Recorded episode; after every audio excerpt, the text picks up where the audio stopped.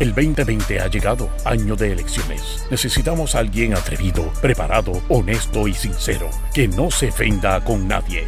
Ahora con ustedes, el segmento caliente, donde se combate la mentira con la verdad. Démosle la bienvenida al licenciado Alejandro Herriman. Alejandro Herriman. Alejandro Herriman.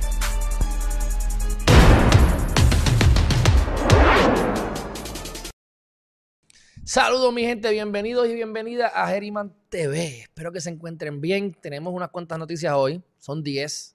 Me acaban de informar algo ahora, así que a lo mejor vamos a hacer 11. Esta no, no estaba pautada, pero me informan por ahí. Saludos hermanazo Juvencio González. Es más, ¿sabes qué, Juvencio? Hay información buena, buena hoy. Así que estate pendiente, lo voy a hacer rápido, pero hay información buena. Este, me informan que supuestamente hubo hoy eh, 2.100 casos del COVID. Yo realmente no, le estoy, no estoy reportando lo del COVID hace tiempo, a menos que sea algo este récord. Pero recuerden, mi gente, ayer lo dijimos. Se estima que van a haber 100.000 casos, ¿verdad? Como a nivel de Estados Unidos, diario, digo, este, sí, en, un día o algo así. Pero la, la cuestión es que estamos, bueno, en el mundo pero estamos solamente captando un 30%. Probablemente hay tres veces más esa cantidad, es lo que se dice en los algunos estudios si le quieren hacer caso a algo. Así que no me preocupa tanto, pero si es real que hoy hubo 2.100 casos, pues esto sería un récord. No estoy seguro tampoco de esa data, pero el punto es lo siguiente, mi gente, recuerden, estaban haciendo pruebas por todas partes. Estaban haciendo pruebas en los peajes de gratis. Los municipios van a estar haciendo pruebas. O sea, si todo el mundo hace pruebas, pues vamos entonces a captar, en vez del 30%, vamos a captar el 40%, el 50%. Pues van a aumentar los casos. ¿Eso significa que estamos en peor condición que antes? No, significa que ahora estamos viendo más casos, porque hay más, más pruebas. De todas maneras, mi gente, eso es todo lo que voy a hablar sobre ese tema. Saludos, Beguilla Montañez. Ok, hay una demanda, esta, esta es una noticia que tenía hace varios días, sino hace varias semanas, que no la había tocado con ustedes ya me cansé de tenerla en el browser, así que la vamos a hablar. La pasa es que hemos tocado temas similares en el pasado y es esta eh, demanda federal que puede impactar lo que es el derecho al voto, ¿verdad? En el caso de Puerto Rico.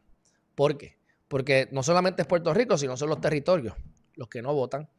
Y entonces han habido personas que de momento se van a vivir a San Tomás alemanes, no son puertorriqueños, estamos hablando de, de, otras, de otros este, casos o de otras situaciones que no tienen que ver con Puerto Rico, pero afectarían a Puerto Rico. La gente que vive en Guam, ¿verdad? Este, de repente estaban viviendo en un lugar y se mueven a San Tomás y ahora no pueden votar. O ahora se movieron a Guam y ahora no pueden votar cuando llevaban en Hawái viviendo un montón de tiempo.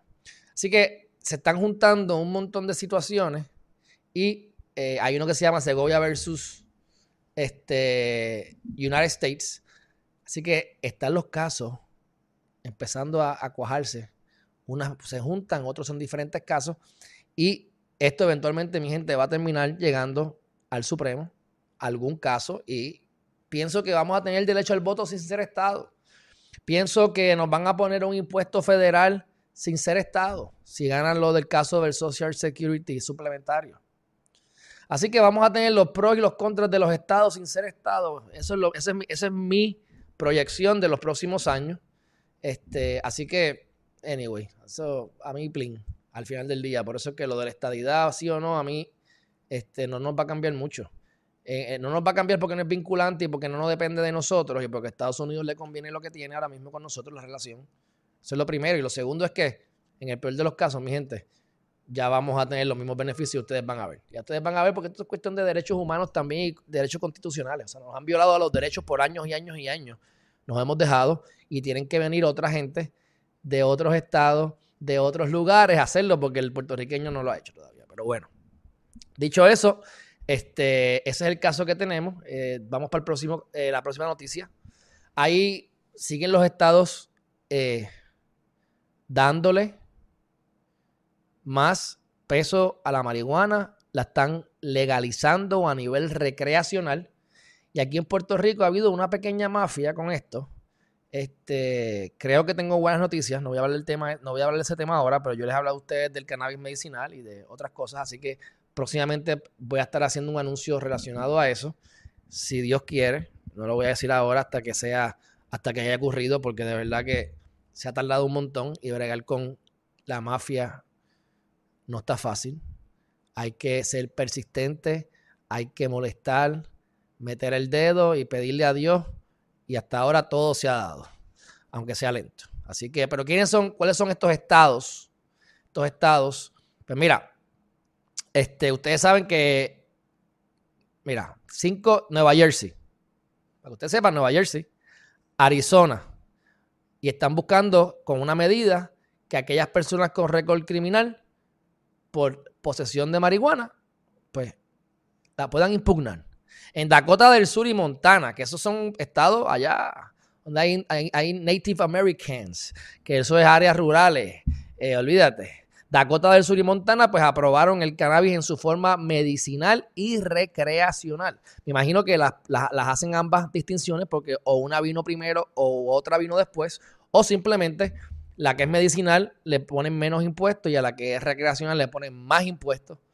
Y el gobierno pues capta más dinero a través de la recreacional. Puede ser eso también, porque son diferentes medidas. Incluso en el momento en que sea recreacional en Puerto Rico, es bien probable que van a tener, vas a tener que sacar una licencia adicional. Si tienes ya un dispensario o tienes algo de eh, medicinal, vas a tener que sacar licencias adicionales o, o diferentes para que sea recreacional y dudo que lo permitan mezclarse. Pero esto es especulativo eso lo veremos más adelante. Ya tenemos más de 100.000 pacientes en Puerto Rico con, la licencia de cannabis medicinal. Pero bueno, en el caso de Oregon, eh, se despenalizó la marihuana en dosis pequeñas también de la cocaína y la heroína y, metanfetamina. Yo, eh, yo, ah, eh, yo no voy a meterme en cosas de cocaína y heroína porque yo no soy experto en eso. nunca me ha llamado la atención. Nunca he visto resultados positivos. Lo único que puedo decir es que la coca, la hoja de la coca, o la coca en su estado puro, pues estará ya en Colombia, pero lo que te vas a meter en el punto de droga en Puerto Rico va a ser mitad baking soda una vez llega a Puerto Rico y después le van dando más baking soda y le van metiendo más porquería para seguir agrandando el tamaño y que cada vez que el, que coge la mercancía lo pica y multiplica y lo multiplica y cuando te lo metes en el punto de droga lo que tienes ahí es caca. Puro a lo mejor era caca, pero ahora es caca de verdad. Así que pues yo no, yo no, este, no, no valoro el tema si no lo conozco bien.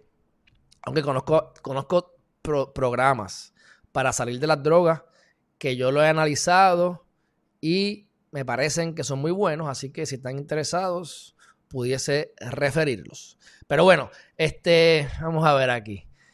Las personas podrán ser arrestadas, no irán a juicio y salir libre con una fianza de 100 pesos. Imagínate, pues está bien, ahí tienen los estados siguen aumentando los estados que están aprobando hasta la recreacional. Pero bueno, mi gente, vamos ahora al área, ¿para dónde vamos? ¿Por Puerto Rico? ¿O nos mantenemos? Sí. Ok. Hay alrededor de 4.000 papeletas que no se han contado para San Juan. Son las papeletas que se llenaron a mano. Eso no necesariamente va a, a ser bueno para el PNP. Por lo menos los adelantados sí, pero a mano a lo mejor puede ser que tienda a ser PNP, por eso es que no quiero eh, decir que esto le conviene o va a hacer que gane Manuel Natal o no, además. Pero siguen apareciendo maletines, siguen apareciendo eh, cosas. Miren esto, hasta hace 14 horas, Roby Cortés, esto lo vi ahorita en Twitter, déjame compartir esto con ustedes rápidamente. Miren aquí cómo, espérate. Mira, otras fotos del maletín de la, la CEE e que apareció hoy en Yauco, en la carretera PR 128, frente a Yauco Plaza. La foto la tomó Miguel Díaz. Este, quien sea que es él, a ver quién es. De Ponce, no sé quién es. Pero bueno, el punto es que este, siguen saliendo cajas. Yo quisiera ver qué, es lo que hay adentro de las cajas. Lo último que había leído, porque ni le hice mucho caso ya, porque hay que esperar que esto salga a relucir todo finalmente, es que encontraron como de, de, las 184 cajas que encontraron, en 162 encontraron este, papeletas. Así que estoy asumiendo que hay un. ¿Cómo tú vas a tener papeletas mezclas con tripas? O sea, ahí se ve la mala fe. Pero mi gente, eh, esto es gracias a las redes sociales, esto es gracias a los partidos emergentes y gente que se está interesando en lo que es la política y en lo que es el país. Ahora, ¿ustedes se creen que esto es la primera vez que ocurre? Esto era peor.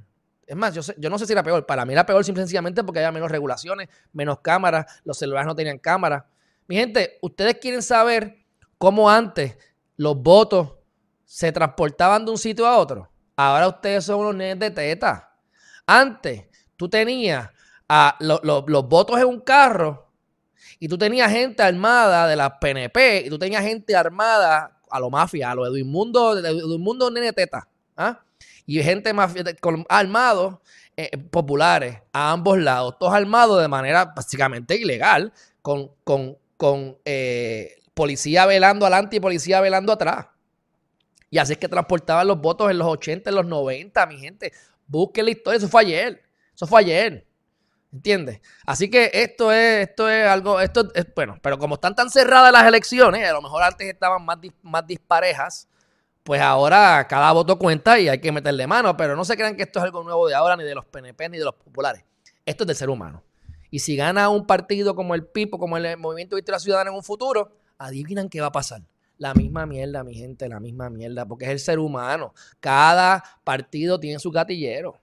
¿Sabes? Alguien tiene que tirar los tiros y coger el, golpe por el equipo. Esto es así, mi gente. Ustedes no se crean que esto es aquí Peaches and Cream. Este es el lado oscuro de la vida.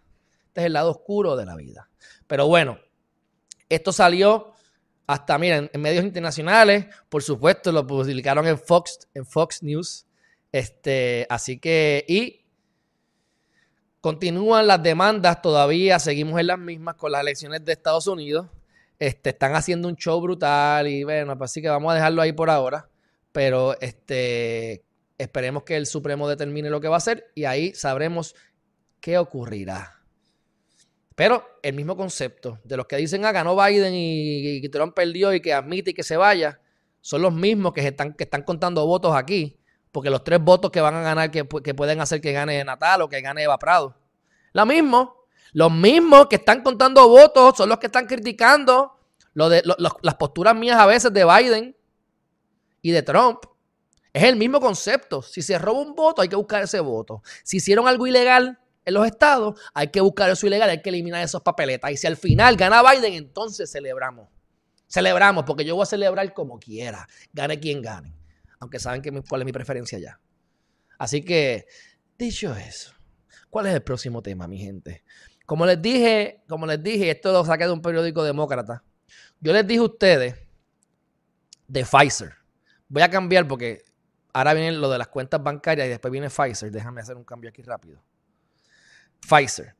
Miren esto. Están, yo les dije a ustedes, qué casualidad. Oye, mira, Pfizer ahora sacó una vacuna para el COVID con 90% de expectativa de que esté correcto justo después de las elecciones, cuando hay un revolú con Donald Trump y de momento Biden es el héroe de la, del COVID. De la nada. O sea, tremendo. Ok. Pues miren esto. Los inversionistas están preocupados. Están buscando, haciendo escrutinio. Escrutinio. ¿Por qué están haciendo escrutinio de todo esto? Pues ¿saben por qué, mi gente? Pues yo les voy a explicar por qué. Porque es que el timing es demasiado, demasiado, demasiado, este, perfecto, tú sabes. Albert Boula vendió, oigan esto, Albert Boula vendió, que él era el Chief Executive de Pfizer, vendió 5.6 millones de dólares en acciones. El mismo día que anunció la noticia de la vacuna. Ustedes se dan cuenta que eso se llama insider trading. ¿Saben lo que es insider? Eso, va en contra de la regulación, eso es para ir preso. Así que están chequeando porque ven acá, tú vendiste, ¿a quién benefició esto? Porque si tú le vendiste a alguien justo antes de, que esto ocurriera, el que vendió perdió, porque ibas a, hacer, a saltarse chavo con este subión que iba a haber ahora. Él lo sabía. Así que yo lo veo desde afuera, apesta, apesta a peje maruca desde afuera. No hay que estar adentro para que apeste a peje maruca, a menos que se quieran poner la ceguera. Porque mi gente, si ustedes quieren que Biden gane, no hay ningún problema, pero no sean ciegos las cosas hay que verlas objetivamente. Igualmente que las veces que hemos despotricado contra Trump, los momentos que hay que despotricar, porque aquí yo no estoy a favor de ninguno. Aquí buscamos la verdad. Y sobre todo la verdad, que la verdad usualmente no la encontramos casi nunca, porque hay diferentes verdades. Es que aprendamos a pensar y a dominar y a manejar nuestras, nuestras emociones, mi gente. Así que este, veremos a ver qué pasa con lo de Pfizer. Y ahora entonces vamos a el tema de los intereses. Los intereses, los intereses continúan bajando. Eso es fabuloso. ¿Para qué? Para pedir prestado. Eso es fabuloso para, para, para, para comprar, ¿verdad? En otras palabras, pedir prestado, porque pagas menos intereses. Ahora, una de las cosas que no debemos hacer es poner el dinero en el banco cuando hay bajos intereses, porque entonces ese dinero va a generar menos interés que la propia inflación. Así que realmente cuando tú pones dinero en la cuenta de banco, en ahorros, tú estás perdiendo dinero como norma general, a menos que estemos con los intereses bien altos. Y ahí entonces vale la pena tenerlo en cuenta de ahorro, pero no vale la pena entonces a lo mejor comprarte una casa o pedir prestado, si necesitas pedir prestado, ¿verdad? A menos que sea cash.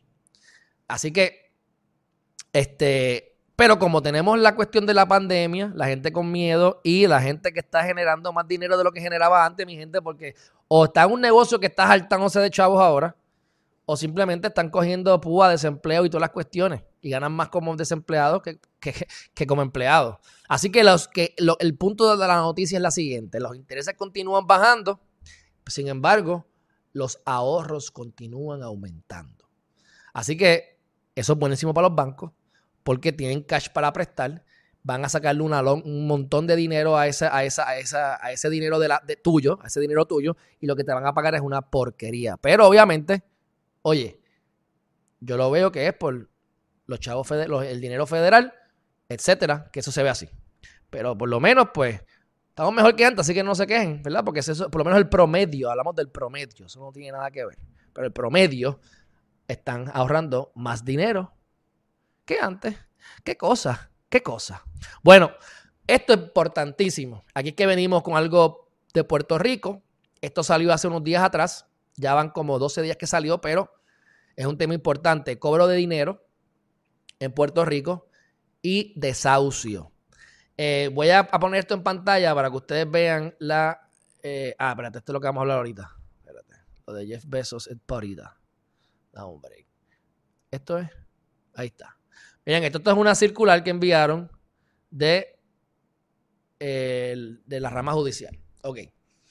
28 de octubre, así que ya van, qué sé yo, dos semanas, 15 días. Cuando aquí es que viene lo que es derecha, izquierda, lo que es comunismo, socialismo, capitalismo, disculpen que lo diga, pero es que estos son los ejemplos que tenemos que usar para que ustedes vean por dónde viene el pensamiento y que aprendamos a pensar un poquito más. Tú vas a tener a nivel general dos tipos de, pensamiento y de mentalidad. Los que van a querer que cuando la persona no pague renta, tenga acceso a, propiedad y que entonces el gobierno o alguna entidad le dé vivienda a esa persona que no tiene el dinero para pagar la renta porque pues, la pandemia o, porque un huracán o lo que sea, desastre natural, enfermedad, lo que sea. Perfecto, eso es bueno en principio, claro. Y entonces está el que está viviendo desde el punto de vista del dueño de la propiedad. Yo me he, me he sacrificado toda mi vida. Yo no estaba, no estaba ni me iba a beber por las noches, estaba trabajando, cobrando renta, bregando con inodoro. Por fin tengo mi edificio, vendo mi edificio, ahorro dinero, me compro un edificio más grande, le debo dinero al banco, el banco me está cobrando como quiera, la gente deja de pagarme. ¿A quién va a favorecer la ley? Pues desde ese punto de vista, tú quieres que saquen para el carajo al inquilino que no está pagando. Porque tú no puedes ir a tu vez donde el banco a decirle, banco, no me cobres por favor. Y como las cosas no son perfectas, y hay casos y hay casos, hay casos meritorios, pero hay gente que simplemente son unos buscones y no quieren pagar, y ya que no van a pagar, se quedan ahí sin pagar. Y pero entonces, ¿qué pasa con el que se sacrificó y está proveyéndole la vivienda a esa persona? Ah, que los ricos paguen más, ¿verdad? Porque esa es la mentalidad. Los sacrificios no los estás viendo. Tú ves el éxito, tú ves al artista cantando, pero tú no viste al artista cuando estaba fracasando, cuando estaba intentándolo, cuando estaba eh, empezando, cuando la gente lo ignoraba. ¿Viste el final? Qué fácil, pero no viste los primeros 10 años. Así que eh, esas son las dos vertientes. Normalmente los liberales y los, demócratas y los republicanos, y, esto estoy haciendo una comparación bastante eh, gráfica o extrema. Hay más grises que blanco-negro. Pero esas son las mentalidades a grandes rasgos y por eso es que yo me voy entre uno y el otro dependiendo de la situación. ¿Qué pasó con la pandemia? Pues no podía sacar a la gente de la casa. No los podía sacar de la casa. Porque entonces este, se paralizaron todos los, se paralizaron los, desahucios, no hay juicio. Y eso uno lo puede entender en ese momento, y yo estoy de acuerdo, porque es que simplemente es, algo novel. Pero no es como para que dure 8 o 10 meses. ¿ves? Porque el banco, tú vas a poner eso en moratoria, el dueño tiene que pagar eso tarde o temprano, aunque lo ponga en moratoria. Pero bueno, ¿qué es lo que dijeron aquí más o menos importante? Bueno, pues que la rama eh, ejecutiva, después de que empezó la pandemia, empezó a, mandar diferentes órdenes ejecutivas con el propósito de que las, número uno, que se trancen las cosas como siempre ha querido el tribunal, que trancen las partes para avanzar y economía procesal, pero también para permitir la videoconferencia. Ustedes saben que yo, la vista mía de divorcio fue virtual. La, la, deposición que le hicieron a mi cliente, virtual. La deposición que yo le hice al cliente de la otra parte, virtual. Esto, es grandioso. Para mí esto es grandioso. O sea, poder estar en corte desde la playa para mí es como algo orgásmico. Ustedes saben, por eso es que yo estoy feliz. Esta es una de las mil razones por las que estoy feliz. Pero bueno, así que regla 60 es un procedimiento sumario. Un procedimiento sumario es un procedimiento que es rápido. Y normalmente tú cuando vas a sacar a alguien de la propiedad, y esto es un curso de Derecho 101, usualmente la gente cuando va por derecho propio lo que hacen es que cobran dinero y desahucian a la persona en un mismo recurso. Eso es un error. Porque entonces, si hay una controversia en la cantidad de dinero que te deben, entonces no lo puedes desahuciar hasta que no termines la controversia porque están todos agrupados en un solo auto o en, un solo, en, una sola este, eh, causa de acción. Así que, ¿qué es lo que tú haces? Tú primero lo votas. Tú lo radicas desahucio. Una vez lo desahucies, porque normalmente es más fácil, esa, parte, esa parte es más fácil. ¿Me debe chavo? Sí, me debe chavo. ¿Le pagaste? ¿No tiene evidencia de que le pagaste? Arranque y vete. Ahora, si hay controversia en si son mil, o son 500, o son dos mil lo que le debe, no, no, no. Ahí te chavaste. Así que tú sácalo rápido. Y después de que lo saques, entonces le radicas un cobro de dinero si te da la gana y quieres hacer eso. Hay que analizar si vale la pena. ¿Qué es lo que normalmente un abogado te cobra? Un abogado te cobra una oye, los abogados cobran como les dé la gana, no pero es como yo cobraría. Tú le haces una primera eh, consulta, coges el caso, le cobras una, un fee, ya sean 300, 500, 600, lo que les dé la gana a la persona, cobran y vas a vista. Y esa vista, usualmente, ahí tú terminas las cosas, pero por esa vista. Ahora, después tienes que cobrar el dinero. Así que lo que normalmente se hace es que se cobra un por ciento de lo que se va a, recaudar. Y normalmente el proceso de recaudar es tienes que tener la sentencia, ir a donde un alguacil, tener una idea más o menos si tienes una, cuenta de banco, si no, pagar 35 pesos para que vayan a cada uno de los bancos principales del país, a menos que tú quieras ir a las cooperativas también, pero usualmente uno va a los principales, que es las probabilidades, a ver si ahí tienen entonces una cuenta de banco, y si tú deben 3 mil pesos y en la cuenta de banco hay mil, le quitan los mil y ya, y tienes mil, te faltan dos mil. Así que tienes que seguir buscando chavos, y tiene que el abogado seguir persiguiendo ese dinero, o llegar a una transacción. Este, así que no voy a hablar más de las estrategias legales desde ese, punto de vista, pero, o sea, usualmente lo que yo digo es siempre consíguete un abogado que sepa de eso. Pero usualmente vas a terminar, si te deben 4 mil pesos, le vas a terminar pagando al abogado lo más probable que no menos de 1.200 pesos, menos lo que te cobre, 1.500 pesos, más el tiempo, más los 90 pesos para el sello, más tener que ir allí, te van a tener que interrogar. Tú decides si vale la pena o no vale la pena, pero desde el punto de vista del desahucio, si tú eres el dueño, tú bótalo. Yo te quiero fuera. Si te cobro después, olvídate. Yo, pongo a otra persona ahí. Y usualmente, si te mueves diligentemente, tú lo estás votando mientras vive la fianza. Rápido. Y entonces, pues, no piles tanto. Sales del dolor de cabeza. Ahora, si tú eres el que debes dinero, bueno, pues entonces lo primero es dar la cara, habla con el dueño, busca la manera de por lo menos hacer un acuerdo parcial, trata de, de poner la renta que la renta sea menos, pide una moratoria, sé creativo, pero da la cara. Si no das la cara, pues entonces ya estás actuando casi casi de mala fe en algunos de los aspectos. Así que todo esta, después de que digo todo eso, para que ustedes tengan ese conocimiento legal, para ustedes, lo estoy dando de gratis, me deben por lo menos un par de café o un par de Airbnbs por ahí. Además de eso, pues ahora lo que están haciendo es lo siguiente, ¿qué determinó esta nueva orden ejecutiva? Pues mira, los casos de desahucio, aquí está, de cobro de dinero bajo regla 60 no se pautarán para la celebración de juicio de manera automática. ¿Por qué? Porque como eso es un, procedimiento sumario, eso es, tú tienes 10 días para emplazar a la persona, lo notificas y llegas a, en 10 o, o, 10 días por ahí más o menos, ya tú estás en vista. Este, a veces dura más, son 15, whatever, pero se supone que son 10 días. Te, te solicitan, vas allí y allí tú vas con tu prueba. Si tú pudiste determinar que sí te deben chavos o que sí no te han pagado, pues entonces ahí mismo se, se vota a la persona y le dan 15 días para irse. O le dan 10 días para irse. La cuestión es que una vez, una vez, este, o le dan lo que sea, ¿verdad? Pero lo que lleguen a acuerdo. Una vez eh, se determina lo que se determine por el tribunal, la persona tiene cinco días para apelar, que eso es difícil apelar en cinco días. Así que usualmente no se apela y no vale la pena ni apelarlo. Pero si vale la pena, pues tiene cinco días. Después de cinco días es final y firme. Y entonces sacas a la persona de la propiedad. Así que si eres dirigente, tú en 30 días, tú en 30 días sacas a la persona si le metes dembow. Pero tienes que ser sanguinario. Me debes, mira, se cumplieron los cinco días. No me ah, tú vas a pagar la semana que viene. Mira, te pasado dos semanas.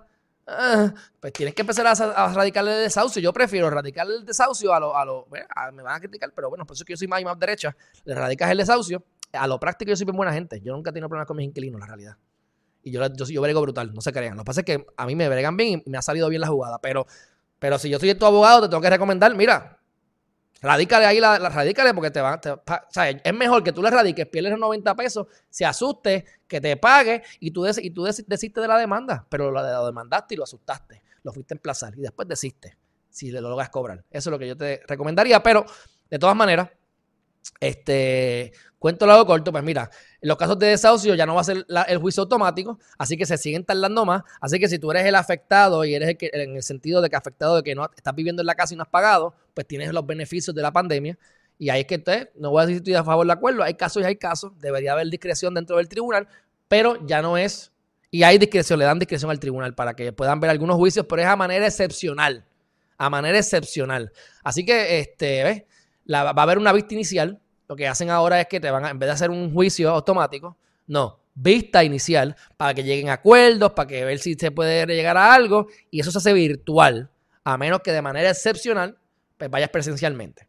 Este, y entonces después de eso es que entonces van a ir a juicio, pero eso tomaría más tiempo, así que el que, el que están ahora tratando de sacarlo de la propiedad es más complicado durante esta pandemia, aunque esto se ha flexibilizado, sigue siendo más difícil. Entonces, al final del día, ¿qué es lo que ellos quieren, mi gente? Pues mira, aquí está. Que, se, que ustedes se resuelvan los problemas, que, se, que ustedes entreguen la propiedad voluntariamente, que ustedes hagan un plan de pago, que, que al final del día, mi gente, por eso es que estos casos son a veces malos para los abogados, porque tienes que tener un volumen grande. Porque realmente aquí esto es pelea a veces de perro y gato y, y no es tanto, son 500 pesos, son 1000 pesos lo que deben. Y, y pelear todo esto, pues a veces no vale la pena para la parte o para el abogado, todo depende. Así que dicho eso, mi gente, eso es lo que hay. Aquí tienen la manera de emplazarlo, ¿verdad? Aplazarlo por desahucio y citación por desahucio. Así que la técnica última, que ya se los dije y con esto cierro el tema, si vas a sacar a alguien, usted le radica un desahucio primero y una vez lo vota, si vale la pena, le radica un cobro de dinero. Pero usted no radica desahucio y cobro de dinero porque yo si soy abogado de la otra parte, voy a crear una controversia en la cantidad de dinero que te debe. ¿Y sabes qué? Lo vas a desahuciar en dos meses o en tres meses. Y si te toca un, juez morón, como algunos que he conocido, que les puedo dar los nombres después, este, tengas uno específico, Carolina, pues, que no saben nada de derecho de, real estate, de bien raíces, pues entonces no vale ni la pena entonces porque vas a tener que entonces pelear contra la brutalidad del juez, más con el procedimiento que de por sí es lento. Dicho eso, mi gente, food for thought. ¿A dónde vamos ya? Terminamos esto al minuto 29. Ok, es que estoy aquí porque esta parte la quiero, la quiero cortar. voy a mandar a cortar. Bueno, ya estamos acabando, mi gente. Próximo tema rápido, bajan las reclamaciones de desempleo. A final de octubre, octubre 31, habían 700, eso es un montón, o sea, han bajado, pero hay un montón. 751 mil eh, reclamaciones, ahora para noviembre 7 bajaron a 740 mil, eso es Estados Unidos. Este, y entonces, ahora es que les voy a dar lo de Jeff Bezos, que dicen, ¿quiénes son? ¿Quiénes son las personas que pertenecen al club de los 100 billones? Porque todo esto gracias a la pandemia, ¿verdad? Vamos a compartir esto rápidamente para que ustedes abran su mente, porque como yo les digo a ustedes, rayete, ¿qué es esto? Espérate. Como yo les digo a ustedes, mi gente, hay que, hay que pensar en grande, hay que ver lo que está haciendo otra gente para que se inspiren, para que se inspiren. Ahí está. Y dice así, este, los miembros del, de, los de los 100 millones el primero Jeff Bezos. Ya Bill Gates superó los 100 billones. Mark Zuckerberg de Facebook, tipo está rankeado. Ese, nene tiene cinco, es cinco días mayor que yo. Ustedes saben, un niño, 100 billones de pesos. Elon Musk ha sido el, biggest gainer en, porcentaje. Eh, sabe que su vida ha sido bien riesgosa. Siempre está con todos los huevos en la canasta en un mismo sitio. todos los huevos en la misma canasta, arriesga ese, ese tipo, para que ustedes vean la mentalidad y después ustedes quieren que los ricos paguen todo. Él vendió, él fue uno de los cofundadores de PayPal, eh, Elon Musk. Cuando se vende PayPal, mi gente, él creo que le dieron, no sé si dieron como 100 millones de pesos. La cuestión fue, mi gente, que él dio todo el dinero para invertirlo en lo que es Tesla o SpaceX. Me parece que era SpaceX en ese momento, pero independientemente cuál era, lo invirtió en su negocio porque tiene esa visión y tuvo, alegadamente, tuvo que pedir prestado para poder pagar la renta de donde vivía. 100 millones y todos, los, sin verlo, los puso donde los... Ese es el tipo de mentalidad de fe, de, de, agresividad, de confianza en sí mismo que uno debe tener. Y esos riesgos valen. O sea, después ah, tienen que pagar más, pero si el que se está arriesgando es él, el que es creativo es él. Hay casos y hay casos. Así que ese ha sido de los mayores ganadores. Bernard Arnold este, es un tipo que brega con cosas de lujo, pero eh, logró llegar allá por algo de la, vacuna. Porque hay un, hay unos, como él tiene unas compañías de equity, está, está, invirtiendo en diferentes vacunas y parece que una de las vacunas, a saberlo si la de Pfizer, pero una de las vacunas pegó y ya ustedes saben, 100 billones de pesos. Y entonces el número 6 y el número 7, pues ya sé, ese no es más nadie. Porque el número 6 y el número 7, pues, no eres tú. Lo que dice ahí es que no eres tú. That's it, not you. este, pero toda esta gente no estaba en 100 billones antes de la pandemia. Jeff Bezos fue el único que yo creo que llegó antes, pero cuando se divorció, tuvo que sacar casi un 50% de, de, su valor. Y mira, llegado por dónde va. Yo creo que él pasó los 200 billones. No sé si ya, ya los ya recuperó. Bajó de nuevo, ¿no? Pero por eso anda. De todas maneras, mi gente, próximo tema. Este, lo que está los está cocinando, ya lo tienen que haber escuchado, si no se los voy a poner ahora rápidamente. Están diciendo que Juan Dalmau, este, ¿cómo es? Juan, Juan, yo no sé ni, Juan Dalmau, ¿eh? Juan Dalmau, el popular, pero es Aponte Dalmau, ¿eh? Juan Dalmau. Espérate, que ahora yo estoy aquí hablando de memoria y eso me pasa. Este, pero olvídate, la cuestión es que el que ganó, el que ganó de los populares, lo tienen ahí para este. Ajá, Juan Aponte Dalmau. Sí, exactamente. Juan Aponte, Juan, Aponte Dalmau, este, o Javier Aponte Dalmau, eh, ahí estoy morón. Javier Aponte Dalmau, exacto, eso es lo que me estoy confundiendo. Javier Aponte Dalmau va a estar para presidir por ahora, ¿verdad? Que es lo que quieren. No, es que me estoy confundiendo porque Aponte Dalmau es el hermano del alcalde. Mira, vamos a ponerlo aquí. Que ahora yo estoy aquí. Yo sé que Tatito está para la cámara. Y mi gente, esto es bien, esto es bien, esto es que estoy hablando de memoria, pero Tatito es el que dijo que, lo, que justificando la corrupción que hay en el, gobierno, porque pues este, la, rama legislativa, porque es que no, no, dan, suficiente dinero para poder vivir. Así que podemos robar. Y esos son los que internamente, si consiguen la mayoría, este, van a ser los eh, presidentes. Así que, aunque el ELA está casi muerto, ya ustedes ven cómo en los diferentes precintos es que se cocina el meollo y en las trincheras allí en los barrios es que ganan los, Georgina Navarro de la vida y por ahí se colaron los populares y como hay más populares, hay seis populares, seis, por ejemplo, de, ¿verdad? de, acumulación, seis de un partido, seis del otro, entonces los, pequeños tienen uno o tienen dos, pues ya de por sí van a tener mayoría, así que eh, la Cámara y el Senado, con toda probabilidad, van a ser populares. Así que vas a tener Cámara, Senado con mayoría popular, o por lo menos con acuerdos mayoritarios favoreciendo a los populares, con la dirección de los populares y un, un este, ejecutivo PNP y un tribunal supremo católico, apostólico, romano, derecha, conservador. ¡Uh! Sabroso, sabroso. Por eso es que, como yo les digo, mi gente, breguen con ustedes, con sus talentos, con sus ahorren, chavos, inviertan en, en ustedes. Para que no importe, no importe quién gane y no importe quién esté en el poder, ustedes sean felices y lleguen a su propia capacidades personales, compitan con ustedes mismos y así no importa quién gane, porque de verdad que si nos vamos a mi, a mi juicio, está feo Faelo. De todas maneras, este, por último, dicen, dicen, dicen, yo les garantizo casi, pero dicen, que caminar alarga la vida, mi gente. Si nos vamos a nivel, yo que estudio 20 cosas, si nos vamos a nivel astrológico, está el planeta Saturno, que Saturno lo que viene es tu maestro a darte pan pan y a darte a lecciones de vida, a las cosas, ponerte obstáculos para que tú eh, superes tus cosas y una vez tú dominas a Saturno, usted tiene las puertas abiertas. Pues caminar, si tú estudias astrología védica, caminar hace que tu Saturno baje. Eh, si te vas aquí a nivel Puerto Rico, este lado del mundo cotidiano, la gente tiene muchos pensamientos negativos, pues se ha probado que la gente que camina por el bosque o la gente que camina por la playa, ¿sabes qué? Elimina o disminuye la cantidad de pensamientos negativos. Pues te calma Saturno también, la misma cosa, mi gente. O sea, como yo he estudiado muchas cosas, budismo, eh, catolicismo o cristianismo, este, cuanta cosa, y tú las mezclas y vienes a ver y te das cuenta que todos son más o menos la misma cosa en muchos aspectos. No el fanatismo, pero a nivel macro.